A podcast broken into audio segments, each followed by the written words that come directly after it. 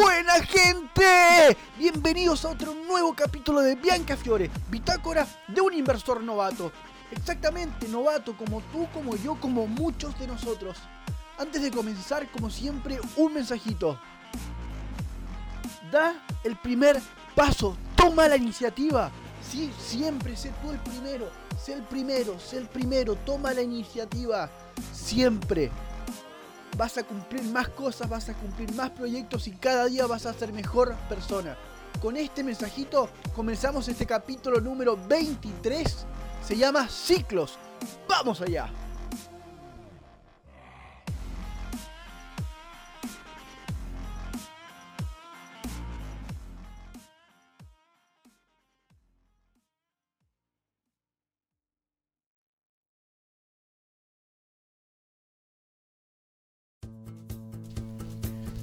Gente, muchas gracias por estar, muchas gracias otro día más con acompañarnos. Gracias por estar, de verdad, como siempre les digo, porque es un regalo lindo que, que uno se hace unos minutos al día conversar un rato. Y como todo miércoles tenemos distintos conceptos y uno de ellos es de conversación. El otro, una teoría y una pregunta al final que realmente va a estar... Ahí van a ver ustedes. Quiero que me puedan decir al final cuál es la respuesta a esa pregunta incógnita. Como todo miércoles, conversando un poquito, me di cuenta hace un rato, antes de venir, que cuando pasa algo, algo malo en la vida, algo malo como un detalle. Y no tiene que ser algo malo trágico o malo muy, muy malo. Sino que, por ejemplo, uno, los que fuman cigarrillos, cuando lo prenden y se, y, cuando lo prenden y se prende mal. Como que se prende chueco. Se imaginan, ¿no? Yo creo que a todos los que fuman les ha pasado. O estoy caminando y se me cae la, paso a pegarle sin querer a una mesa y esa mesa había una taza de café recién hecha y ¡boom! Se rebalsó y mojó algo. Algo mal así, de ese calibre. ¿Sí? Y dije, algo no tengo que estar haciendo bien porque me pasó algo parecido. Algo no tengo que estar haciendo bien para que me pase lo que me pasó, porque está bien, pasó algo malo, pero ¿por qué? ¿Por qué pasó eso? ¿Sí? ¿Qué? Esa es la consecuencia de otras cosas que, que han pasado, que yo vengo haciendo hace una hora, hace dos minutos, hace un minuto, hace cinco minutos, cinco horas, el tiempo que sea. ¿Sí? Que uno tras otro, uno tras otro, uno tras otro, termina pasando lo que me pasó. Entonces, ¿qué es lo que tengo que pensar? ¿Cómo tengo que plantearme? ¿O cómo yo me planteé el punto ese? ¿Cómo me planteé el punto?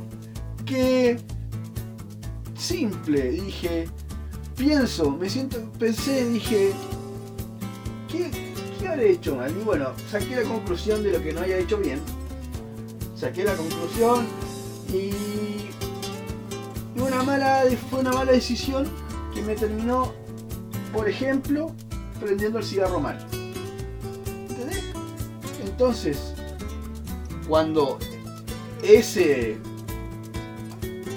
eso que no hice bien es en algo mayor, es a una energía, a una frecuencia de mayor tamaño,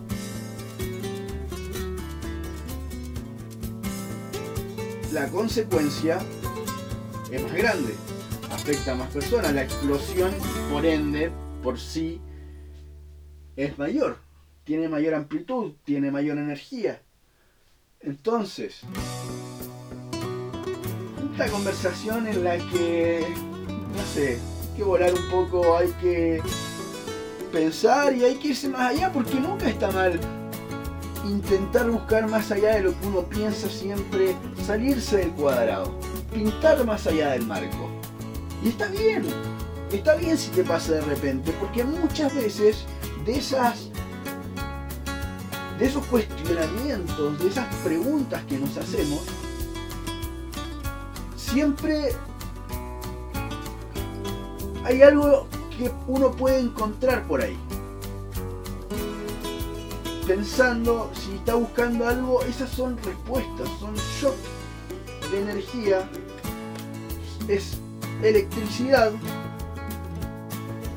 ¿sí? con respuestas. Ahí hay, hay información codificada de una manera distinta a la que todos manejamos. Por eso cada uno tiene su forma de pensar y cada uno tiene un universo diferente.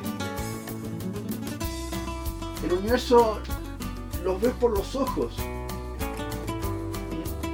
Si te das cuenta, todos son distintos. ¿Y cómo codificamos esa energía?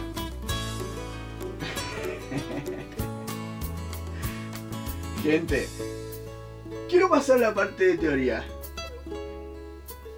los voy a dejar pensando con lo anterior. Quiero pasar una parte de teoría para ir avanzando un poco porque me gusta esta parte. ¿Por qué ciclos? ¿Por qué ciclos?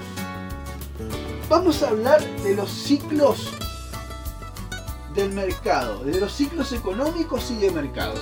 ¿sí? Yo estoy inscrito a una página que se llama Canal Trader.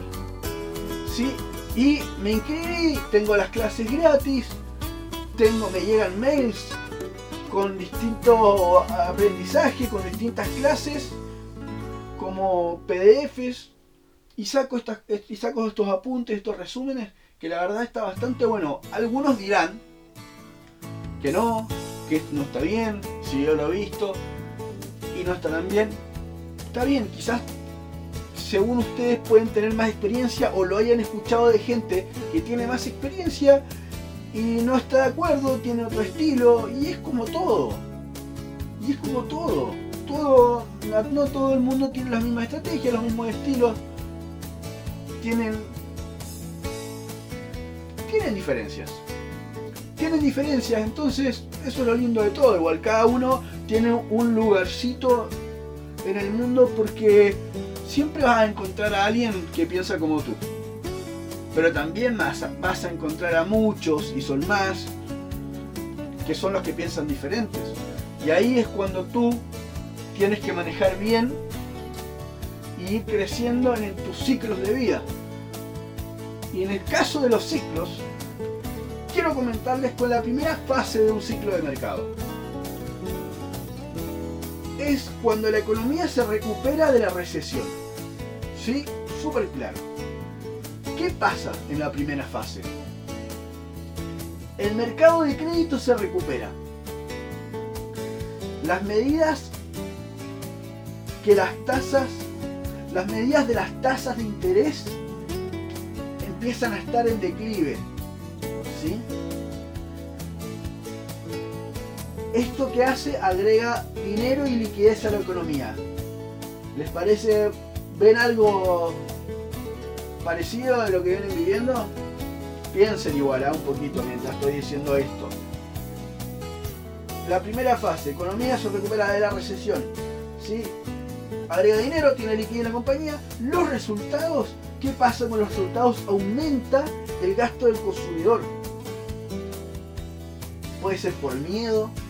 La gente con miedo empieza desesperada a comprar. Si uno intenta ¿Qué, intenta hacer con las compras, con esas reacciones reptilianas que uno tiene, ¿no? Esas como reacciones reptiles del tercer cerebro, creo que se llama. Esas reacciones reptiles son las que nos hacen reaccionar. Es lo instintivo.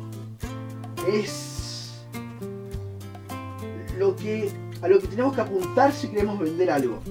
¿sí? Entonces por eso aumenta el gasto del consumidor en este tiempo de miedo, de incertidumbre. Conduce al crecimiento, por ende, a, hacer que el consumidor gaste, al subir el gasto, conduce a crecimientos de los negocios, hay nuevos empleos, porque hay más movimiento de la economía. Agrega más dinero y liquidez. Y tienden a beneficiarse los consumidores cíclicos. Tenían ejemplos de Walmart o Amazon. Se entiende bien, Walmart es un supermercado y Amazon lo conocen todo el mundo. ¿Sí? Y también los financieros como los bancos, etc. Yo creo, esto es una reflexión mía, es reflexión mía que empieza a moverse más el dinero porque como está saliendo de una etapa de recesión, viene de inyecciones de dinero de bancos, de la Fed, como está pasando ahora. Entonces, creo que en unos meses más, cuando ya haya una vacuna, creo yo, esto es totalmente una idea mía, ¿sí? Es una idea mía y te la comento porque hoy es un miércoles de conversación y te quiero conversar. Nada más que eso. no. Y para mí, como te venía comentando, tiene mucho que ver con las inyecciones de dinero. En el momento de la crisis, entonces acá viene la recuperación y hay mucha más plata dando vuelta. La segunda fase se llama, se llama, tiene como un título, el que es la economía está, la economía está comenzando a crecer y las empresas comienzan a expandirse. Suele ser la fase más larga de los ciclos, la segunda fase, la más larga, suele ser. Aquí es cuando vemos tasas de interés en sus niveles más bajos, mientras que las ganancias corporativas son más fuertes y con mayores pronósticos. Durante la mitad del ciclo, normalmente, la economía puede empezar a generar inflación. Entonces hay que estar atentos al aumento de las tasas de interés. Hay que estar muy atento al aumento de las tasas. ¿Sí? ¿Cuáles son los sectores que tienen mejor, que funcionan de mejor manera? En este caso son los industriales, las tecnologías de información y materiales básicos. ¿sí? son los mercados que mejor funcionan. Si la tercera fase del ciclo se llama, tercera fase, se llama fase tardía, ciclo tardío se llama. Comenzamos a ver que el, crecimiento de la economía desacelera, ¿sí? como que se empieza a quedar sin benzina, sin nafta, sin diésel. Hay varios indicadores que podemos observar para, la, para identificar la desalera, desaceleración, desaceleración, ahí sí, desaceleración de la economía. Cifra de desempleo se empieza a estancar y aumenta esa cifra. Hay más desempleo. ¿sí? Lo contrario a la primera. Acá empezamos que no hay mucho movimiento, empieza a subir a poquito el desempleo a medida que el mercado de valores comienza a aparecer sobrecomprado. ¿ya? Empieza como a, inflarse los precios. ¿Y qué pasa? Que las valoraciones son altísimas y no coinciden con las ganancias. También los inventarios aumentan y hay desaceleración del gasto del consumidor. ¿Qué es esto que los inventarios aumentan?